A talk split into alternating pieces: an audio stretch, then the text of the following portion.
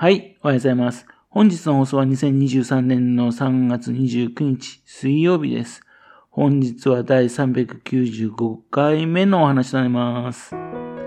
のチャンネルは福島県郡山市在住の特撮アニメ漫画大好き親父のぴょん吉が響きになったことをダラダラと話をしていくという番組です。そんな親父の独り言を気になりまして、もしもあなたの心に何かが残ってしまったらごめんなさい。悪気がなかったんです。不幸にこの番組に興味持ってしまったら、ぜひ今後もごひいきのほどよろしくお願いいたします。今回はですね、図書館からね、帰ってきた本をね、2冊読みましたので、そのご紹介をしたいと思ってます。1冊はですね、宇宙怪物ベム図鑑っていう本なんですね。確か宇宙怪物図鑑って言ったらいいですかね。それにルビでね、ベムって書いてあるんですね。2015年にね、復刊 .com からですね、復刊された本なんですね。元はですね、立風書房っていう本のところです。そのな本のね、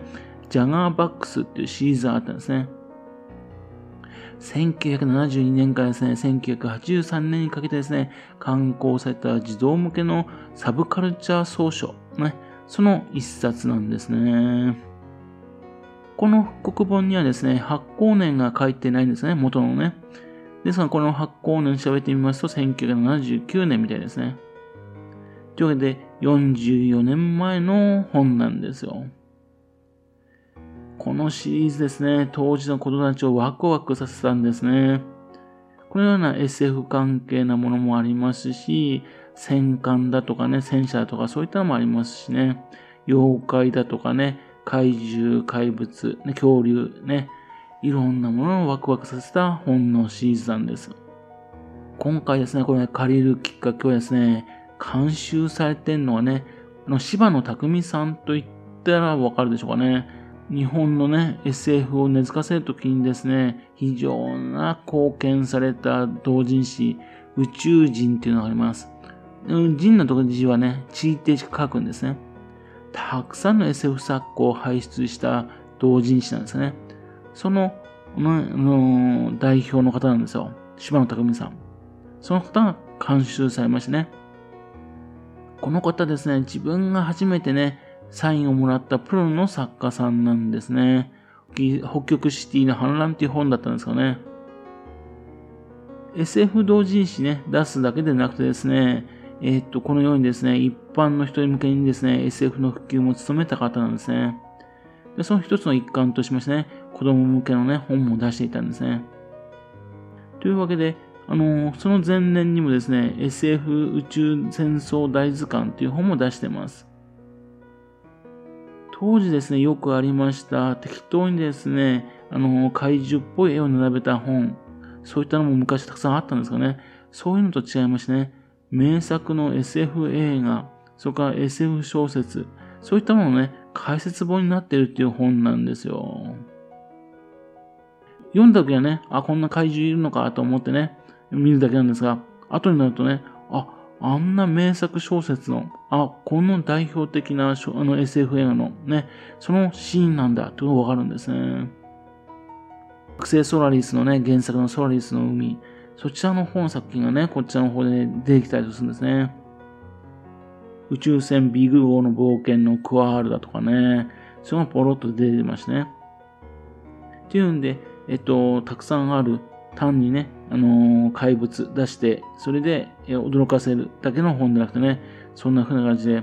あの、SF ファンをね、増やす、その、あのー、本になってるんですね。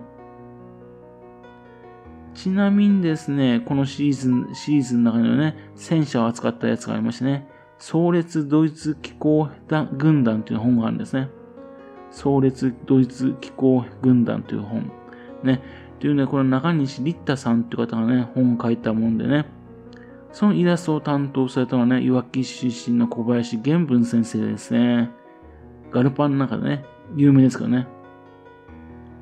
まあ、こんな風なね、えっ、ー、と、面白いシリーズのやつを出していたんですね。同様にですね、あの、学研のジュニアチャンピオンシリーズだとね、講談社のドラゴンブックス、そういった風な本な本もありました。また私は子供の時にはですね、講談社のね、袋の本っていう本を出してましてね、4次元の世界を探るっていう本が大好きだったんですね。これなんかは SF マガジンの編集長の福島正美さんだったんですね。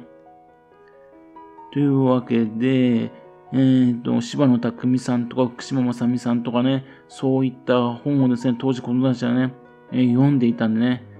ですからまあ、今50代後半ぐらいのね、親父たちはみんなね、そういったのが大好きになるのは仕方ないですよね。もう一つね、借りてきまして、図書館からね、大友商事 SF 怪獣妖怪秘蔵大図鑑という本です。講談社から出てる本なんですがね、2014年に発行された本です。講談社のね、少年マガジンっていうとですね、今はね、完全な漫画の雑誌ですけどね、自分が子供の時にはですね、漫画以外のページも多かったんですね。読み物のね、小説だとかね、それからあと、絵物語みたいなもの、そういったものも多かったんですね。で、表紙のところをめくってすぐのね、口絵のところ、カラーページのところ、そこのところでね、えっ、と、非常にですね、子供たちが興味持つもの、そういったものをね、特集していたんですね。というわけで、本当にの少年マガジンをね、少年向けの雑誌だったんですね。マガジンという通りね。その1960年代の後半頃ですかね。そこでですね、あの、非常に活躍された方が、あの、大友昌司さんという方なんですね。SF の研究家、映画評論家、翻訳家の方です。もう1973年にはね、亡くなっているんですかね。ですけども、未だにですね、この大友昌司さんの活動されたことは非常に面白いっていうね、このように本が出ているんですね。そのうちの一冊です。このね、あの本をね、えっと、まとめたのはね、大友昌司さんを知るですね、木田純一郎さんって方ですね。若い頃からですね、あのー、大友昌司さんと一緒にね、同人誌活動とかされていた方なんです。そのね、木田さんがですね、大友さんが書いた、ね、あの、講談社のね、僕ら、それあと少年マガジン、その記事をね、集めたものなんですね。例えば、あのー、少年マガジンに連載されましたね、ダイヤモンドシリーズってありましたね。文章はですね、大友昌司さんが書いてるんですが、資料を出しているのはね、野田光一郎さん。ね、ん、うんと、ペンネームの方が有名ですかね。野田正宏さんっていうんですかね。開けポンキッキタとかね、そういったのを作った方です。また、あと、非常な SF のコレクターとして有名な方ですね。それあと、SF の翻訳家の伊藤則夫さん。ね、この野田正宏さんと伊藤則夫さん、この二人のね、えー、方からあの使用いただきまして作ったものですね。というわけで、えっ、ー、と、SF 関係のネタがこうそーっと入ってるんですね。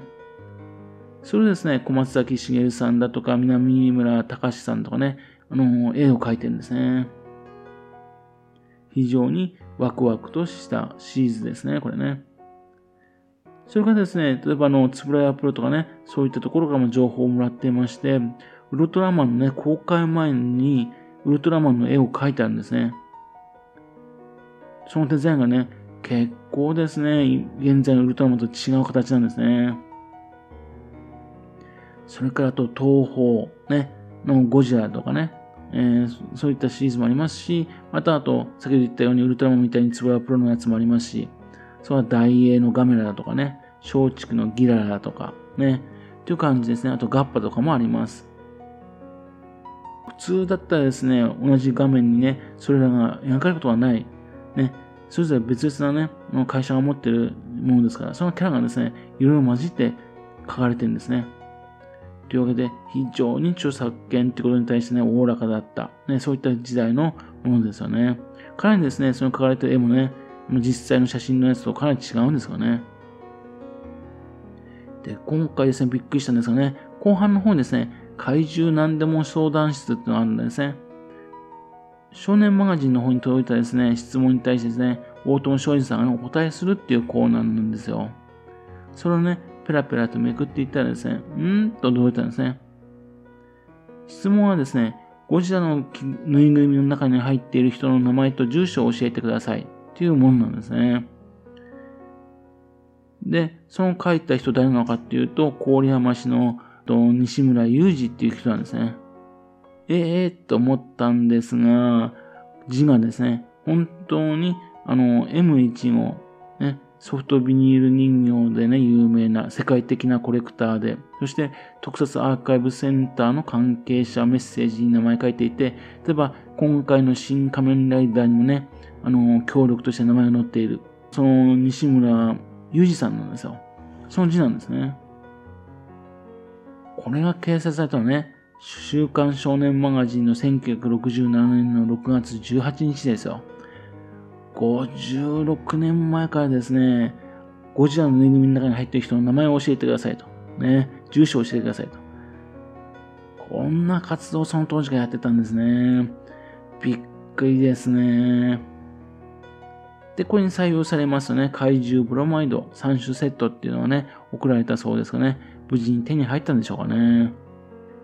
もしかしたら西村さんにとっての非常のお宝なのかもしれませんね。というわけで、そんな風な発見もありました。